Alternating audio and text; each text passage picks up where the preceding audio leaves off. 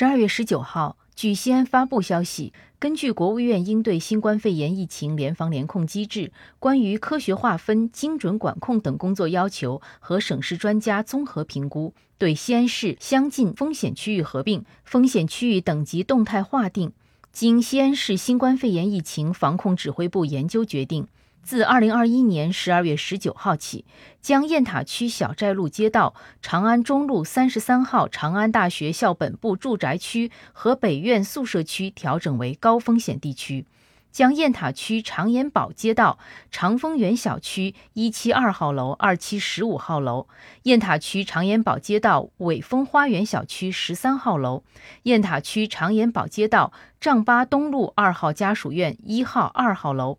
雁塔区长延堡街道紫郡长安小区北区 F 五栋、F 六栋，雁塔区小寨路街道雅和翠华小区三号楼，碑林区张家村街道九锦台小区十二号楼，碑林区张家村街道大学东路六十六号院儿八十号民房，碑林区长安路街道大化南门小区五号楼，碑林区文艺路街道自由自宅小区 B 座。未央区未央湖街道翰林北苑小区五号楼，经开区北二环家家花园小区九号楼，经开区长安大学渭水校区住宅小区十号楼，西咸新区丰东新城上林街道奥林匹克花园小区 E 三栋调整为中风险地区，西安市其他区域风险等级不变。